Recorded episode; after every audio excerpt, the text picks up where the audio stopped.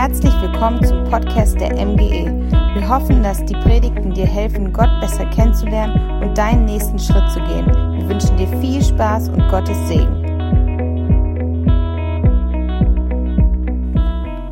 So, wunderschönen guten Morgen. Ich gehe ungern unaufgefordert auf die Bühne. Gut, ich möchte beten zu Beginn. Herr Jesus Christus, ich möchte dir danken, dass wir in deinem Namen heute hier versammelt sind. Ich möchte danken, dass du unter uns bist. Wir können dich nicht sehen mit unseren Augen, aber wir dürfen dich sehen im Glauben und wissen, tief in unserem Herzen wissen, dass wir dich sehen werden mit unseren echten Augen eines Tages. Danke dafür, Herr. So öffne uns jetzt die Augen unseres Herzens für dein Wort. Sprich durch dein Wort zu uns, Herr und führe uns dazu, das zu bringen, was du möchtest, Herr, deinen Willen zu tun. Amen. Ja, es geht bei euch um Einladung. Danke, dass ich eingeladen wurde. ist immer schön, wenn man willkommen ist. Ähm, und ich möchte heute in Johannes 20, Verse 24 bis 31, aber ich sag mal 24 bis 29 lesen, aber ich lese ab Vers 19 mal vor, um den ganzen Zusammenhang hier ähm, klar zu machen, worum es geht. Als es nun an jenem Tag, dem ersten der Woche, Abend geworden war, also wir sprechen hier vom Auferstehungstag, wo Jesus auferstanden ist, ja, und die Türen verschlossen waren an dem Ort, wo sich die Jünger versammelt hatten, aus Furcht vor den Juden, da kam Jesus und trat in ihre Mitte und sprach zu ihnen, Friede sei mit euch. Und als er das gesagt hatte, zeigte er ihnen seine Hände und seine Seite. Da wurden die Jünger froh, als sie den Herrn sahen. Da sprach Jesus wiederum zu ihnen, Friede sei mit euch. Gleich wie mich der Vater gesandt hat, so sende ich euch. Und nachdem er das gesagt hatte, hauchte er sie an und sprach zu ihnen, empfangt Heiligen Geist. Welchen ihr die Sünden vergebt, denen sind sie vergeben. Welchen ihr sie behaltet, denen sind sie behalten. Thomas aber, einer von den Zwölfen, der Zwilling genannt wird, war nicht bei ihnen, als Jesus kam. Da sagten ihm die anderen Jünger, wir haben den Herrn gesehen. Er aber sprach zu ihnen, wenn ich nicht an seinen Händen das Nägelmal sehle und meinen Finger in das Nägelmal lege und meine Hand in seine Seite lege, so werde ich es niemals glauben. Und nach acht Tagen waren seine Jünger wiederum drin und Thomas war bei ihnen. Da kommt Jesus, als die Türen verschlossen waren, und tritt in ihre Mitte und spricht, Friede sei mit euch. Dann spricht er zu Thomas, reiche deinen Finger her und siehe meine Hände und reiche deine Hand her und lege sie in meine Seite und sei nicht ungläubig, sondern gläubig. Und Thomas antwortete und sprach zu ihm, mein Herr und mein Gott. Jesus spricht zu ihm, Thomas, du glaubst, weil du mich gesehen hast. Glückselig sind, die nicht sehen und doch glauben. Amen. Ja, ein sehr dichter Text. Also könnte man aus jedem Vers kann man ein, zwei, drei Predigten machen, wenn man das will. Also es steckt ja so viel drin. Und ähm, ich habe euch aber mal drei Punkte mitgebracht. Ich sage sie schon mal vorweg. Der erste ist, teile deine, Klammern Glaubens, Klammer zu, Zweifel mit. Zweitens, warte und vertraue auf Gottes Handeln. Drittens, tausche deine Zweifel gegen rettenden Glauben. Ich weiß nicht, wie es dir geht, aber ich äh, muss sagen, ich kann starke Menschen eigentlich bewundern. Ich finde starke Menschen, die stark auftreten, die selbstsicher sind, ähm, das finde ich, find ich gut. Ich höre auch starke Menschen gerne sprechen. Also nicht nur predigen. Also äh, Leute, die was zu sagen haben, die selbstsicher sind, finde ich klasse. Ähm, und es ist ja so, wenn unsere Erziehung, sag ich mal, so halbwegs ähm, äh, vernünftig abgelaufen ist, dann haben wir als Kinder unsere Eltern erstmal als starke Menschen ja kennengelernt, ne, denen man voll äh, vertraut. Das waren, sind so sagen wir, die ersten Helden ne, in unserem Leben, wenn es halbwegs vernünftig ist. Ne? Aber irgendwann kommt dann doch der Tag, wo man als Heranwachsender oder als Kind irgendwann feststellt, ne, dass die ersten Idole äh, dann doch so ein bisschen ihre Schwächen äh, haben. Und äh, ja, im Laufe unseres Lebens stellen wir fest, dass alle unsere Vorbilder und Idole letztendlich auch irgendwo schwach sind. Stärke, Stärke, die man verkörpert, also innerliche Stärke, ist natürlich etwas sehr Subjektives und das Ganze hängt auch mal ein bisschen von der Persönlichkeit ab. Es gibt starke, es gibt schwächere Persönlichkeiten. Ähm, aber die Fakt ist, jeder von uns ist irgendwo schwach, viel schwächer, als wir uns das wahrscheinlich selbst eingestehen. Und wo wir schwach sind, ich weiß nicht, wie es dir geht, aber ich gebe ungern meine Schwäche einfach so zu. Das ist nicht so, dass ich sage, gut, so ein Sehensstriptease sollen wir auch nicht machen, aber so also Schwäche zugeben, nee, das ist nicht so, das ist nicht so mein, mein Ding. Ne? Weil auch die blinden Flecken in meinem Leben, ich halte sie irgendwie immer noch für beschämend. Ich möchte nicht, dass da jeder so drauf guckt. Ähm, meine Frau betreibt eine kleine Pension und äh, es ist immer wieder ganz erstaunlich, wie viele Alkoholflaschen wir da jede Woche wegschleppen. Also nicht, weil wir Alkohol ausgeben, sondern weil die Leute einfach Alkohol konsumieren. Da sind Leute, die sind manchmal da total nett, total äh, patent und so. Ähm, und äh, dann siehst du am Müll oder siehst, wenn du in ein Zimmer gehst oder so, da stehen die Flaschen da, ne? Äh, wirklich Bier, Wein, Schnaps und nicht nur mal so eine Flasche, die man mal so zwei trinkt, das kommt so auch vor, ja. Sagen wir einfach, dass man einfach, einfach eine Flasche zusammen mal gönnt oder so, sondern wirklich richtig viel Alkohol. Und es ist ja, erschreckend zu sehen, wie man, fast Woche für Woche ne, äh, Menschen um sich hat, äh, dem man, wo man das dann irgendwie mitbekommt, wo man das sonst nie, gar nicht mitbekommen würde, die einfach in ihrem Leben irgendwo auch ein Stück weit auch verzweifeln, die nicht klarkommen mit äh, Dingen in ihrem Leben und die versuchen, das, das Gefühl der Verzweiflung mit einer Droge, hier eben Alkohol, zu betäuben. Es ist eine unglaublich große Krankheit, also unglaublich weit verbreitet. Das hätte ich, wusste ich zwar vorher schon, aber es wird mir jede Woche mal wieder neu bewusst, wie groß dieses Problem einfach ist. Und wie Menschen versuchen, sich zu betäuben. Und das ist nur eine Weise, wie Menschen sich versuchen zu betäuben. Menschen sind verzweifelt und sie zweifeln. Und über Zweifel geht es ja hier in unserem, auch im weitesten Sinne auch in unserem Bibeltext.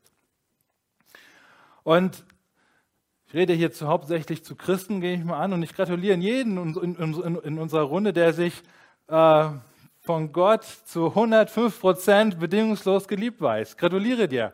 Und solche Christen gibt es. Und das finde ich toll. Und das ist echt Gnade, wenn du das weißt und wenn Gott dir das ins Herz gegeben hat. Super. Ich gratuliere dir auch, wenn du im Kampf gegen Sünde immer, also so gut wie immer erfolgreich bist.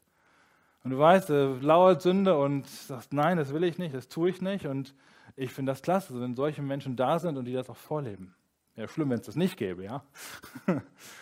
Und ich gratuliere dir auch, wenn du dir hundertprozentig sicher bist und keinen Zweifel daran hegst, dass Jesus Christus wirklich für all deine Schuld bezahlt hat. Und Gott schenkt das auch tatsächlich Menschen ins Herz, in ihr, in ihr Innerstes, dass sie keinerlei Zweifel mehr eben daran haben, dass sie wirklich errettet sind. Und Gott schenkt es auch, dass es Christen gibt, ähm, die sich eben Zeit ihres Lebens völlig befreit fühlen von ihrer Schuld, die Gott ihnen genommen hat.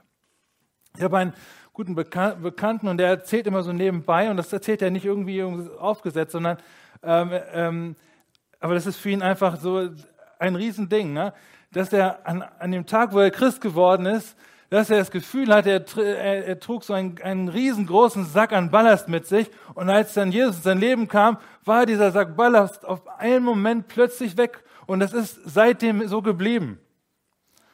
Und ähm, also ich bin ja nicht neidisch oder vielleicht doch. Aber manches Mal würde ich mir wünschen, ich hätte auch genauso eine starke emotionale Erfahrung gehabt, dass dieser Moment da war, wo dieser Riesenbrocken einfach weg gewesen ist. Nur bei mir war das nicht so der Fall. Es kam anders. Und natürlich hätte ich auch einen Riesensack Ballast. Ja? Ähm, und auch wenn ihr euch, ein bisschen kenne ich euch ja schon, auch alles, seid alles tolle Leute. Ähm, aber trotzdem werden hier der ein, wird der eine oder andere hier sein und du zweifelst an der Liebe Gottes. Und ihr werden auch, der eine, die wird der eine oder andere auch sitzen und sich schlecht fühlen, weil du vielleicht mit einer ganz bestimmten Sünde zu kämpfen hast. Oder du sitzt hier und du zweifelst daran, dass Gott dir wirklich all deine Schuld vergeben hat. Du wunderst deinen Nachbarn, der das immer so sagt und der das so vorlebt und auch authentisch vorlebt. Und du selber bist vielleicht lange schon dabei und folgst Jesus und weißt, ja, ich habe ja meine Schuld bekannt und ich weiß das und das steht in der Bibel und ich habe auch eine Predigt drüber gehört und nicht nur eine, sondern zig. Aber wenn du dann wieder zu Hause bist oder irgendwas in deinem, irgendwas in deinem Leben ist und dann denkst du, hat Gott mir wirklich meine Schuld vergeben? Du schämst dich vielleicht dann auch vor Gott, vor anderen Menschen, vor anderen Christen, weil du weißt, es sollte ja eigentlich anders sein. Es sollte anders sein. Und die Gemeinde von Jesus Christus ist ja zum einen auch der Ort, wo wir auf der, ganz, auf der einen Seite ganz klar verkündigen, ja, was Gottes Ideal ist. Absolut, es gibt absolute Ideale hier in der Bibel, viele. Und es sind die Worte des Neuen Testamentes, die uns ja letztendlich sagen, ich lasse alles zurück, alles, alles, was gewesen ist, und ich strecke mich aus nach dem, was vor mir liegt. Ne? Und dazu gehört aber auch, dass, dass die Zweifel an Gottes Liebe in meinem, im Leben eines Christens, dass sie immer mehr abnehmen sollten. Dazu gehört, dass wir im Kampf gegen die Sünde eigentlich erfolgreich oder immer mehr erfolgreich hervorgehen sollten. Und äh, dass wir immer mehr aus der Natur eines schuldigen Menschen hin zu einem Menschen hinwachsen, der begnadet ist. Ja? Ich versuche es ein bisschen kompliziert, aber versuche es ein bisschen einfach auszudrücken. Und der neue Mensch, wiedergeboren zu einem neuen Leben in Jesus Christus, der nimmt immer mehr Gestalt an. Und das nennt die Bibel Heiligung. Die ersten Christen wurden von den Mitmenschen im Umfeld Menschen des Weges genannt. Und ich finde das eine tolle Bezeichnung für Christen. Kann man ganz viele Bilder auch aus der Bibel nehmen. Menschen des Weges. Wir sind Menschen des Weges. Kann ich, kann ich noch viel besser mit anfangen als mit dem Wort Christen. Und ähm, dieser Weg, auf dem wir unterwegs sind, ist eine Aussage unseres Herrn. Ja, Matthäus Evangelium ist ein schmaler Weg. Und dieser Weg bleibt schmal, bis wir bei Jesus eines Tages in die Ewigkeit aufgenommen worden sind. Und auf der anderen Seite beschönigt die Bibel nicht, dass viele von uns Zweifel in diesen Dingen haben, die ich gerade genannt habe, Zweifel auftauchen können. Ja, es gibt das Ideal, wie es sein sollte und wo wir hinwachsen sollten, aber es gibt die, die Realität unseres Menschen, der ja auf dem Weg dahin ist. Und da drin, dieser Spannung, halten wir uns auf. Also ich lebe diese Spannung täglich. Und wenn ich hier vorne stehe, dann bin ich ganz stark hier auf dieser Seite, ja, weil ich mich jetzt vorbereitet habe, weil ich hier vorne im Bibeltext bin und da richtig heiß bin. Aber dann kommt wieder der Alltag und ich rücke ein bisschen hier auf diese andere Seite. Und der Thomas hier in unserer Geschichte, der war ja mit Jesus über zwei Jahre mit Jesus hier unterwegs gewesen. Mit eigenen Augen hatte er erlebt, wie Hunderte, Tausende Menschen, es heißt ja irgendwo, da irgendwo heißt es ja, Jesus heilte alle ihre Gebrechen. Er hatte Wunder über Wunder erlebt. Blinde wurden sehend, Taube wurden hörend, Leberkranke im Nu gesund. Und er durfte ja sogar auch erleben, dass dass, also wenigstens bei mindestens zwei Gelegenheiten, die uns überliefert worden sind, dass Tote auferweckt worden sind. Und ein, ein Ereignis, das lag ja gerade mal so rund zehn Tage zurück, die auf, diese Auferstehung vom, vom Lazarus, ja, in Bethanien, das war ja kurz vorher, bevor Jesus nach Jerusalem eingezogen war. Der war vier Tage, war der tot im Grab, eingewickelt schon mit den, mit den Bändern und so weiter, Stein davor. Und Thomas durfte das miterleben, leibhaftig, dass jemand von den Toten auferstanden ist. Ja, und dann hört er das auch noch von den Jüngern und von allen anderen und glaubt das nicht, dass Jesus lebt. Also, äh, wie kann das sein? Ne? Jesus war ja als König in Jerusalem eingezogen. Er wurde verhaftet, verspottet, misshandelt und als Unschuldiger dann als Verbrecher gekreuzigt. Und nun ist dieser Sonntagabend der größte Tag in der, in der Weltgeschichte. Gottes Sohn ist von den Toten auferstanden. Der Tod, der größte Feind des Menschen, ist ein für alle Mal besiegt. Und es durften einige miterleben.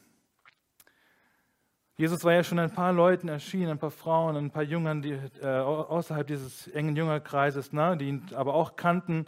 Und am Ende dieses, dieses Tages taucht er im Kreis seiner engsten Jünger auf. Und dann erzählt er, ähm, dann erzählen äh, die ähm, zehn noch verbliebenen Jüngern, Thomas, der aus irgendwelchen Gründen nicht dabei gewesen ist, ne, äh, dass, der, dass sie den Herrn gesehen haben, dass er bei ihnen gewesen ist. Und weißt du was, wenn ich das alles so lese und wenn ich das weiß, dass der Thomas alles erlebt hat, ich könnte mich über diesen Typen echt einfach ärgern, ne? Hey, ich habe das alles nicht ansatzweise erlebt. Gar nichts habe ich gesehen von dem, was der erlebt hat. Und dann hat der, ist der einfach, ich sag mal, kackfrech, Entschuldigung das Wort, ja, und will das nicht glauben. Das ist doch absoluter Wahnsinn. Und wenn man dann die Geschichte von äh, Jesus liest und weiß, dass Thomas dann ähm, dann äh, all das miterlebt hat, dann sollte er doch, also der sollte doch das dem, wirklich dem, den, also den Worten der Jünger glauben. Wie kann das sein? Darüber kann man ja viel diskutieren, viel, viel sagen. Aber an anderer Stelle sehen wir, Jesus hat auch seine Jünger hier, äh, seine Jünger mal als Kleingläubige kritisiert. Und äh, fiel eine Bibelstelle an Jakobus, äh, zweiten Teil, Vers 6 und Vers 7, da heißt es, wer zweifelt, gleicht einer Meereswoge, die vom Wind getrieben und äh, hin und her geworfen wird. Ein solcher Mensch denke nicht, dass er etwas von dem Herrn empfangen wird. Also Glaubenszweifel sind keine tollen Sachen, will ich jetzt nicht für eintreten. Toll, dass du Glaubenszweifel hast oder so. Ne? Nein, wir sollten am besten keine Zweifel haben. Wir sollten Menschen sein, die keine Zweifel mehr an diesen Dingen haben. Das ist das Ideal. Aber Thomas zeigt uns andererseits, wie schwach unsere menschliche Natur in Wirklichkeit ist. Nicht nur seine, sondern auch deine und meine. Erfahrungen sind hilfreich. Ich sage immer zu je, ich sage zu immer gesagt, schreib das auf, was du mit Gott erlebt hast, damit du dann an schlechten Tagen dir das vorhalten kannst, lesen kannst, was Gott in deinem Leben getan hat. Weil wir vergessen so vieles. So vieles, was Gott in unserem Leben getan hat. Und da tragen oft die Erfahrungen dann, dann nicht. So dass, wir, dass die Zweifel ansteigen und ähm, das ist eine gefährliche Sache. Auch die Bibel ist voll davon. Ich finde, ähm, ich habe in, in, letzten, in den letzten Jahren habe ich mich ganz viel äh, im Alten Testament auch beschäftigt, über die Geschichte des Volkes Israels. Und wenn man das da liest, das ist ja total faszinierend. Ne? Die ziehen da aus und 40 Jahre da durch die Wüste und sie sündigten und murrten und zweifelten. Ja, das wissen wir alles, aber mir ist das so bewusst geworden, die ganze Zeit war die Feuersäule dort allgegenwärtig. Die Herrlichkeit Gottes war in ihrer Mitte. Und trotzdem sündigten sie, murrten sie und waren Gott ungehorsam und zweifelten auch an Gottes Liebe, zweifelten an seiner Versorgung, zweifelten noch und nöcher. Also, der Herr Jesus könnte hier in unserer Mitte sein, er könnte leibhaftig in unserer Mitte sein, aber unser Problem mit dem Zweifeln wäre aufgrund unseres Zustandes nicht besiegt. Die Bibel zeigt uns schonungslos, wer wir wirklich sind in unserer sündhaften, verdorbenen Natur. Und das Wort, das Jesus hier für den Unglauben von, von Thomas gebraucht, wir können das in, im Neuen Testament auch an anderen Stellen finden, das bezeichnet aber immer jemanden, der, das, der dem Evangelium äh, von Jesus Christus keinen Glauben schenkt. Also jemand, der Gott feindlich gegenübersteht. Also das ist echt keine Auszeichnung, wenn du in der Bibel auftauchst und, der Herr Jesus sagt zu dir, du bist im Grunde feindlich mir gegenüber. Und deswegen passt auch die Redewendung vom ungläubigen, ungläubigen Thomas auch ganz gut. Und ich hatte es ja schon gesagt, wir brauchen selbst nicht zu tun, dass wir immer so super stark sind. Der eine von uns zweifelt an Gottes Liebe für sich, der andere fühlt sich immer wieder bedrückt, wie das Gefühl von Schuld bleibt, obwohl all unsere Sünden schon zigmal vor dem Herrn bekannt wurden und wir haben einen Kampf und das alles mündet dann immer wieder in Zweifel an Gott, Gott gegenüber, wer wir in Christus sind. Aber weißt du was? Und das ermutigt mich in dieser Geschichte. Gott lädt dich ein, egal wie lange du im Glauben stehst, deine Zweifel auch zu bekennen. Das ist nicht gut, Zweifel zu haben. Nein, keineswegs. Aber steh zu diesen Zweifeln. Es ist in Ordnung. Wir müssen nicht eine Maske aufsetzen und eine Stärke uns demonstrieren, die wir nicht haben. Und er lädt dich ein, diese Schwäche zu bekennen. Und wenn wir das nicht tun können in der Gemeinde von Jesus Christus, wo denn dann? In der Theorie, das stelle ich bei mir selber fest, da sind wir ja, also irgendwann ist man ein richtiger Experte. Ne? Man kann ja jedem genau sagen, mit richtigen Bibelversen und so, ist ja auch okay, was ist, wie es sich verhalten soll. Ne? Also, Bibelvers, der Kurs 5, erkennt einander eure Übertretungen, ja? Wir sollen einander unsere Sünden bekennen. Aber wo und wann gibt es denn dafür wirklich Raum? Wem kann ich denn wirklich meine Sünden bekennen? Ich kenne eure Gemeinde dann auch nicht so gut, aber ist die Frage, gibt es einen Rahmen für das gegenseitige Sündenbekenntnis? Vom jüngsten Gemeindemitglied bis hin zum, zum Ältesten, auch zum Ältesten aus der Leitung, wo dieser biblische Standard gelebt werden kann. Wird echte Vergebung von Schuld und Gnade unter euch ausgesprochen? Und das ist das Schöne an dieser, Jakobus, dieser Jakobusstelle, die Verheißung hier, die, die, die hier drin ist, ist Heilung. Und zwar keine körperliche, sondern für unsere Seele. Für das, was uns als Menschen auszeichnet. Und wir können natürlich bei Thomas stehen bleiben und denken, ey, so ein ungläubiger Thomas, ne? Also das ist ja unglaublich. Oder wir sehen ihn einfach als einen ähm, Typus, als eine Entsprechung ähm, unseres eigenen sündhaften Ichs, dass wir durch unsere Natur einfach Zweifler sind. Wir dürfen nicht am Ende in, Zweifeln verharren, keine Frage.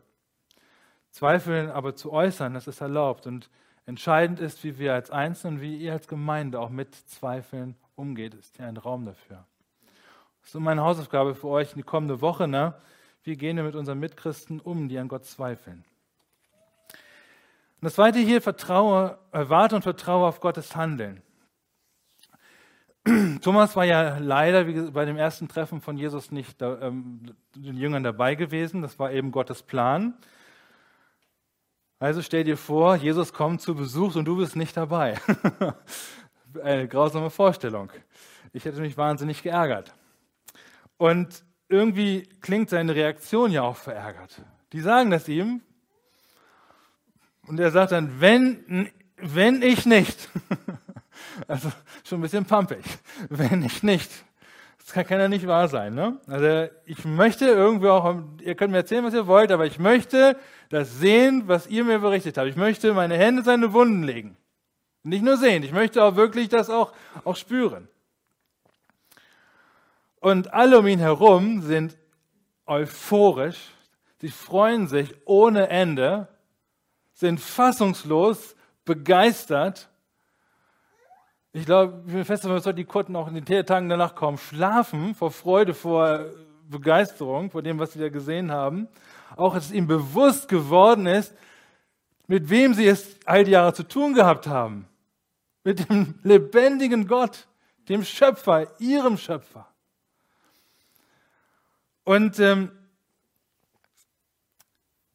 es sind hier elf plus ein paar mehr Zeugen, die Jesus ganz klar gesehen haben, mit ihm gesprochen haben, aber die reichen nicht aus, um seine Zweifel zu beseitigen. Und die Bedingung, die er stellte, ja, wenn ich nicht. Und er wollte, er wollte Beweise haben. Und ich frage mich, ich kenne Gottes Beweggründe nicht. Ich meine, Jesus tauchte bei den Jüngern auf, der war plötzlich da. Und hätte einfach in diesem Moment kommen können auch. Ne? Ach, der ist ja da. Thomas, hier bin ich doch. und ich weiß nicht, was, was Gott be bewegt hat, ne? Ähm, aber das ist auch äh, ist irgendwo auch eine etwas groteske Situation. Du hast völlig euphorisierte Leute um dich herum und dann ist einer dabei, so ein Miesepeter, so eine Spaßbremse, wie man heute sagt, ja, der die ganze Zeit einfach da so mittendrin sitzt und irgendwie sich nicht mitfreuen kann. Das ist ja fast immer wie im Gemeindeleben. und ähm, ähm, und dann heißt es hier, nach acht Tagen waren seine Jünger wiederum drinnen, also sie waren nur zusammen, Tür abgeschlossen. Thomas war bei ihnen. Da kommt Jesus, als die Türen verschlossen waren, und tritt in ihre Mitte und spricht, Friede sei mit euch. Also genau im Grunde dieselbe Situation wie acht Tage zuvor, nur jetzt mit Thomas. Und ich sage es also ich, nicht, dass du lese, Mensch, Jesus, das hättest du doch früher tun können. Ne? Aber ich glaube, was Gott uns hier sagen will, und das finden wir immer wieder auch in der Bibel, warten und dabei Gott vertrauen, das sind Grundtugenden eines echten Nachfolgers. Wir müssen lernen, warten zu können. Ich hasse es zu warten. Ja? Ich mag es nicht zu warten, egal was es ist. Ich will es sofort haben. Auch als Christ will ich die Dinge immer noch sofort haben. Ja, ich möchte sofort, dass das Glück äh, in mein Leben tritt. Ja? Oder was ich meine, von dem ich dann glücklich bin. Ne? Und warten, das war immer schon uncool. Und wir leben in einer Zeit, wo das immer uncooler wird, weil wir dir unsere Bedürfnisse immer schneller äh, erfüllt werden. Ne? Wie ungeduldig ist man schon, wenn die Textnachricht nicht bald äh, beantwortet wird, wenn die, Entschuldige, die E-Mail nicht sofort beantwortet wird, ja, die man bekommt. Das ist ja, früher musste man Wochen, Monate lang warten, eine Antwort zu bekommen. Jahrelang, ja, waren Dinge unterwegs. Es ist echt schwierig, ne? Das war ja auch lustig in der Corona-Zeit, man konnte ja nicht mehr schwimmen gehen. So viele haben sich dann einen Pool gekauft, ja, und dann waren die Poole, Pools alle leer gekauft, ja, weil es noch keine mehr produziert wurden oder die, die Handelswege waren unterbrochen. Man konnte nicht baden, ja, nicht mal im Schwimmbad, nicht draußen im Garten. Was für eine Katastrophe, ja. es ist ganz schlimm, warten zu müssen. Und und ja, kurz zuvor war es eine Zumutung, wenn man zwei, drei Tage auf eine Postlieferung warten musste.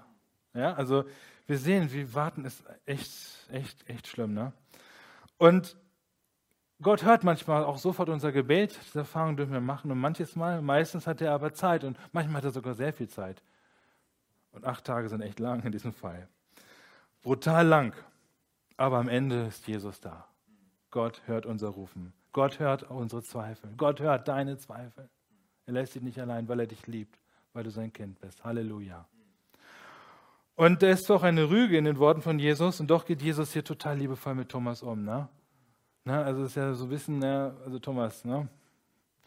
kann man wirklich nicht sagen, du hast so viel mehr erlebt, ne? aber er erfüllt ihm seinen Wunsch und er darf in seine Wunden fassen, er darf ihn sehen. Und so geht Gott mit all seinen Leuten um, auch mit dir. Er hat dich in all seinen Jahren, wo du mit ihm, ihm nachfolgst, bei allen möglichen Problemen und Sorgen, er hat, wo du gekämpft hast, wo du gezweifelt hast, er hat dich getragen und er, er hat immer Sieg auch über deine Zweifel geschenkt. Halleluja. Das ist doch die Wahrheit, oder? Das ist die Wahrheit.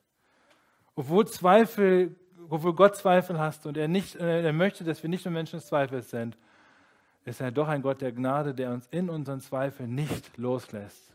Das ist der Gott der Liebe. Und auch im Kampf gegen die Sünde. Du kämpfst, du steckst vielleicht in Sünde, du steckst in diesem Kampf. Aber auch wenn du hier zurückblickst, über viele Jahre, Gott ist treu gewesen, hat dir auch im Kampf gegen die Sünde, die du in deinem Leben hast, er hat dir immer auch geholfen. Und ähm, Gottes Uhr tickt anders. Aber er hat dein Gebet, er hört dein Gebet zur richtigen Zeit. Deswegen bete, vertraue, warte. Gott wird dir helfen. Gott lädt dich ein zu warten. Eine etwas komische Einladung, aber das ist die Einladung, die uns letztendlich weiterbringt. Und dann als dritten Punkt, tausche Zweifel gegen, ich sag mal, rettenden Glauben. Ich möchte das Wort Glauben verstärken. Ich hatte gesehen, ich hatte mal geguckt, wo ich letztes Mal geprägt habe, da hatte ich als letzten Punkt tausche Sorgen gegen Dank. Das klingt ganz ähnlich. Das, das will ich auch wieder was tauschen hier. Ähm, Vers 27, ähm, Jesus fordert Thomas auf, reiche deinen Finger her und sieh meine Hände und reiche deine Hand her und lege sie in meine Seite und sei nicht ungläubig, sondern gläubig. Oh, Jesus, nicht nur sehen, sondern auch mal reinfassen dürfen. Das ist ja wirklich wahr. ey, das hat er nicht verdient. das hat er nicht verdient. Ne? Aber das, wir haben, ne, wir haben gar, nicht, äh, gar nichts wir verdient. Ja? Und ähm, Thomas, äh, wenn man das so liest, Thomas scheint Jesus nicht einmal zu berühren. Er sieht ihn und, und, und in dem Moment, da, brechen alle Zweifel weg. Ja? Ähm, also zumindest ist, ist, die Berührung hier, das, die Berührung des Wundmals, ist nicht von Bedeutung. Es ist keine Bedeutung mehr, Jesus zu berühren, dass es die Bedeutung ist, den Leibhaftigen zu sehen. Es kommt immer auf das Sehen drauf an. Und ähm, nachdem Thomas es acht Tage nun hunderte Male, wahrscheinlich tausende Male gehört hat, ne, es wird äh, kein anderes Thema in diesen die Gespräche bei den Jüngern beherrscht haben. Ne? Die waren ja anscheinend die ganze Zeit immer so ziemlich zusammen, weil sie Angst hatten ne? und trotzdem sich freuten. Der Herr ist wahrhaftig auferstanden, zerbricht sein Zweifel in dem Moment, wo er Jesus leibhaftig sieht. Und da sagt Thomas einen Satz, der äh, äh, fast eine Predigtserie wert ist. Ne? Mein Herr und mein Gott. Es gibt keinen anderen Gott als den Gott, der sich in Jesus Christus, dem Sohn Gottes, offenbart. Jesus Christus ist Gott und diese Wahrheit müssen wir verkündigen. Er ist nicht nur ein Prophet gewesen, er ist nicht ein Gesandter Gottes oder sonst was, er ist Gott. Wer Jesus sieht, wer Gott sieht, sieht in Jesus und wer Jesus sieht, sieht Gott. Er ist Mensch gewordener Schöpfer und es gibt keinen anderen Gott als ihn. Und er ist auf diese Erde gekommen, um das Problem mit unserer Schuld und Sünde zu lösen. Und gemäß den Vorhersagen des Alten Testamentes musste er äh, als Unschuldiger am Kreuz für uns sterben, für die unermessliche Schuld, die wir Menschen auf uns laden. Er starb und stand wieder auf von den Toten. Und er hat den Tod überwunden. Und Gott lädt jeden ein. Er lädt dich ein. Er lädt dich ein, ewige, auch ewiges Leben ähm, zu bekommen. Er lädt dich ein, sich, äh, dich versöhnen äh, zu lassen. Und er lädt dich ein, wenn du noch nicht versöhnt bist mit Gott, das heute auch, ähm, heute auch zu tun. Und er sagt hier, selig sind die nicht sehen und dennoch glauben. Und das ist ein unglaubliches Geheimnis. Wir sehen in der Apostelgeschichte, da redet der äh, äh, Apostel Paulus, ähm, als er nach Europa kommt und er redet da zu ein paar Frauen und da heißt es, so eine Frau namens Lydia und es drang ihr, ihr, ihr durchs Herz. Ja? Gott ließ sie erkennen, wer Jesus Christus ist. Und das ist die Torheit der Verkündigung. Ich spreche hier und ich weiß nicht, was in deinem Herzen passiert, aber ich glaube daran, dass durch die Verkündigung seines Wortes es auch in deinem Herzen aufleuchten kann. Du plötzlich sehen kannst, Jesus lebt. Was ich selber erleben, erleben durfte als 17-Jähriger, ich saß einfach bei einer Veranstaltung und ich hörte nur von Jesus und in einem Moment wusste ich in meinem Inneren, Jesus Christus lebt. Und auch wenn ich mich nicht in dem Moment bekehrt habe, aber das habe ich nie wieder losgelassen, weil ich wusste, er lebt. Ich durfte ihn sehen durch die Kraft des Heiligen Geistes. Das ist ein übernatürliches Wunder. Und das wollen wir glauben und daran glauben wir und deswegen stehen wir auch Sonntag für Sonntag. Und manchmal redet man sich in den Mund fusselig und fragt sich, warum tut man das überhaupt? Ja, weil allein durch die Verkündigung Hoffnung, Hoffnung da ist, dass auch du errettet wirst. Das ist die Wahrheit. Es gibt Berufe, die sind Erfolg, weitaus erfolgreicher als Prediger zu sein. Da sieht man nämlich immer auch oft Resultate.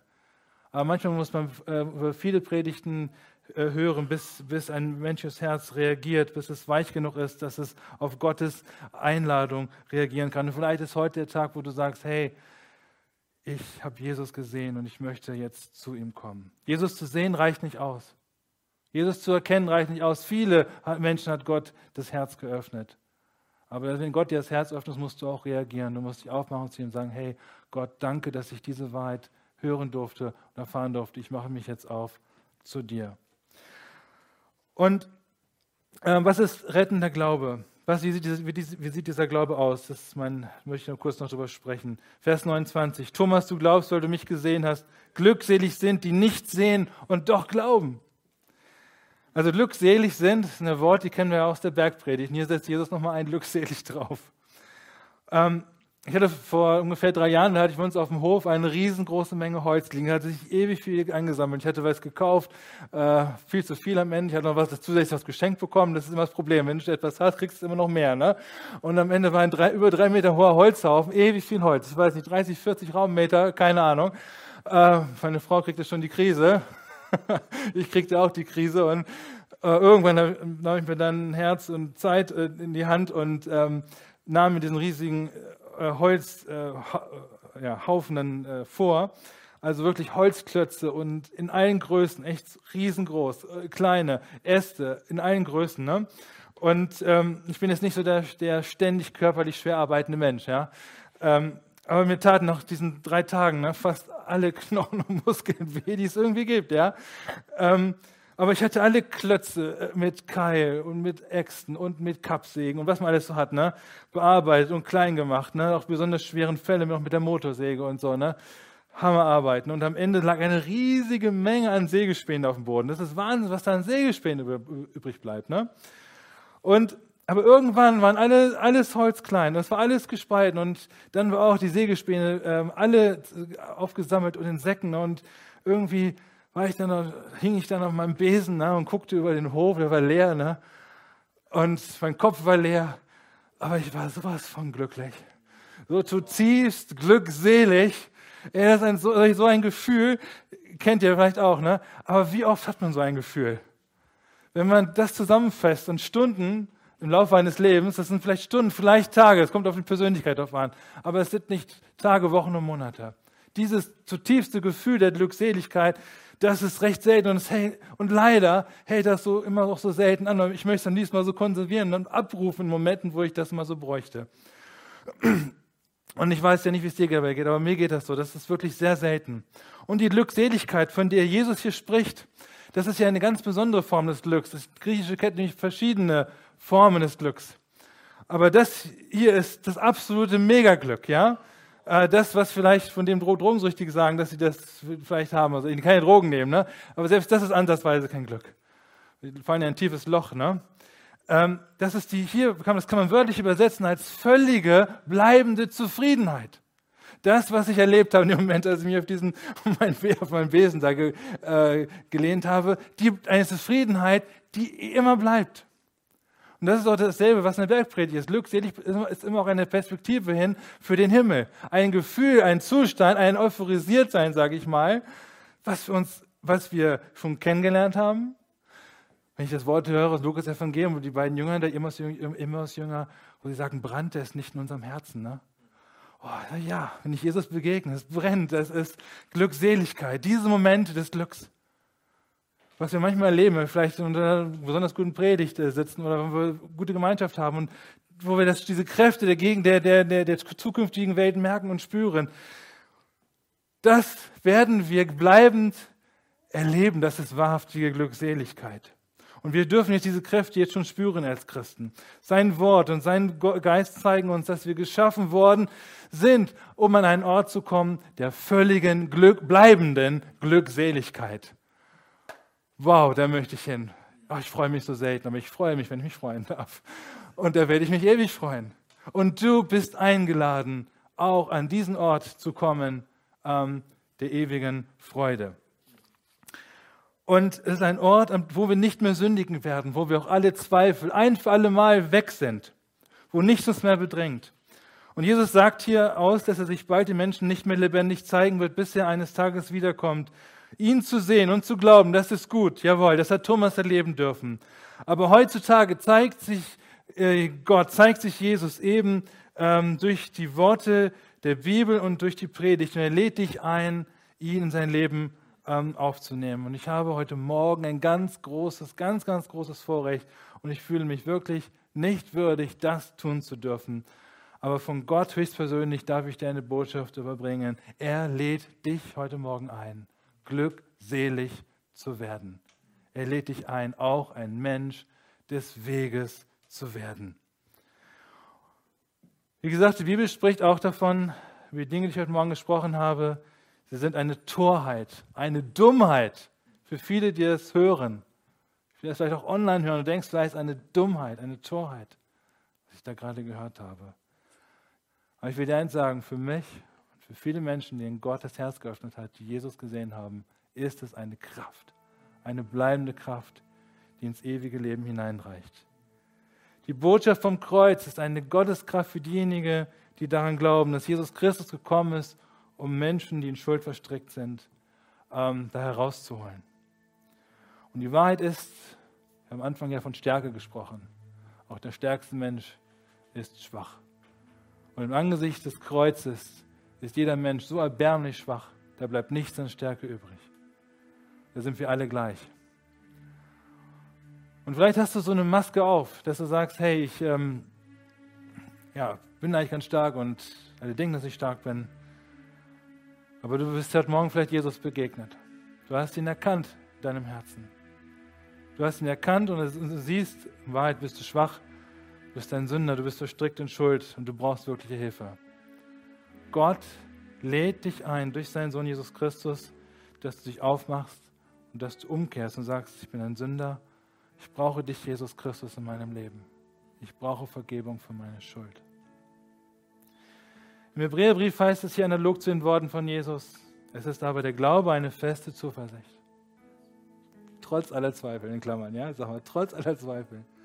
Eine feste Zuversicht auf das, was man hofft. Eine Überzeugung von Tatsachen, die man nicht sieht. Gott lädt dich ein, in diesem Buch zu forschen und zu lesen, darüber nachzudenken, nachzusehen, was, was es mit ihm auf sich hat. Er lädt dich ein, dass du ihn entdecken kannst in diesem, in diesem Buch. Und er lädt dich ein, durch seinen Sohn Jesus Christus ewiges Leben zu bekommen. Und die Botschaft vom Kreuz bleibt eine Kraft, wenn du Jesus auch schon nachfolgst und dich heute Morgen vielleicht Zweifel plagen. Vielleicht bist du wirklich damit in Sünde verstrickt, vielleicht ärgerst du dich über dich oder du ärgerst dich und, und, oder du regst dich auf, du bist so traurig, dass du immer wieder deine, das, ich weiß nicht, woher das kommt, aber es gibt halt Christen und das lässt Gott auch zu, dass du immer wieder mit deiner Schuld konfrontiert wirst, wo du dich zigmal bekannt hast. Aber Gott in seiner Kraft, er will dir begegnen. Und du darfst heute Morgen auch zu Jesus rennen, zu deinem Heiland rennen und sagen, Herr, ich brauche dich. Ich warte auf dich und ich bitte dich, gib du mir die Kraft auszuhalten. Und lass nicht los an diese Glückseligkeit, die du bekommen hast. Das ist das Allergrößte.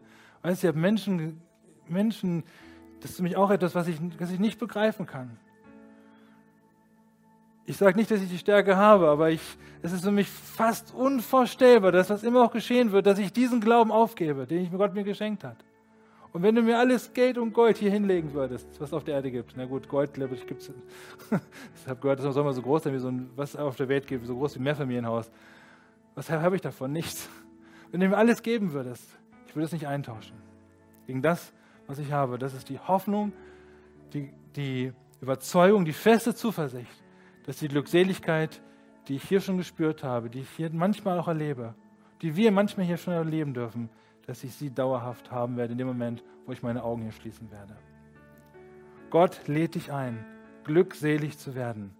Und wenn du diesen Ruf verspürst heute Morgen, dann ähm, bist du eingeladen zu kommen, zu beten, bist du eingeladen. Wir dürfen, können gerne noch darüber noch reden, was es heißt, glückselig zu sein. Ich bin auch noch ein bisschen da oder Leute, die Verantwortung tragen. Ähm, komm zu Jesus. Er ist ein fantastischer Retter, ein fantastischer Gott. Gott lädt dich ein, rettenden Glauben zu bekommen. Herr Jesus Christus, ich möchte dir einfach danken dafür, dass wir in all unserer Schwachheit, Herr, in all meiner Schwachheit, Jesus, dass ich dieses Vorrecht habe, von dieser Kraft zu erzählen, die ich selber erleben durfte.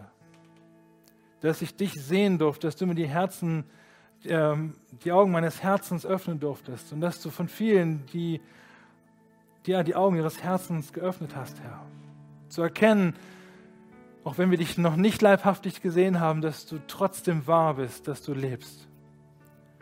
Und Herr, ich möchte dich heute Morgen bitten, dass du die Herzen hier in diesem Raum öffnest für dein Evangelium, für deine Wahrheit, dass wir dich, auch wenn wir dich nicht sehen, doch an dich glauben und Rettung erfahren durch dich, Herr. Ich bitte dich, Herr, für, für wen das hier gelten mag, Herr, dass du heute Morgen Herzen öffnest. Und du siehst aber auch manche Christen, die dir vielleicht schon seit einiger Zeit oder länger nachfolgen. Du siehst, wie wir zweifeln, wie wir straucheln, Herr. Ich möchte dich bitten, Herr, dass diese, lass diese Gemeinde ein Ort sein, dass, dass diese Gemeinde ein Platz sein, Herr, wo wir wirklich lebendig gegen Zweifel ankämpfen, aber wo wir Zweifel auch, auch artikulieren können und wo wir in Gnade ähm, uns begegnen und den Zweifeln, die Einzelne in unserer Mitte haben, auch annehmen können. Danke, Herr, dass du ein Gott der Liebe bist und dass du auch in unseren Zweifeln diese Zweifel in rettenden Glauben verwandelst, Herr. Halleluja. Das ist die Wahrheit, Herr Jesus. Und das ist ein echtes Geschenk. Und dafür können wir dir gar nicht genug preisen, Herr. Wir loben dich für deine Liebe, Herr Jesus. Amen. Vielen Dank, Falk, für deine starke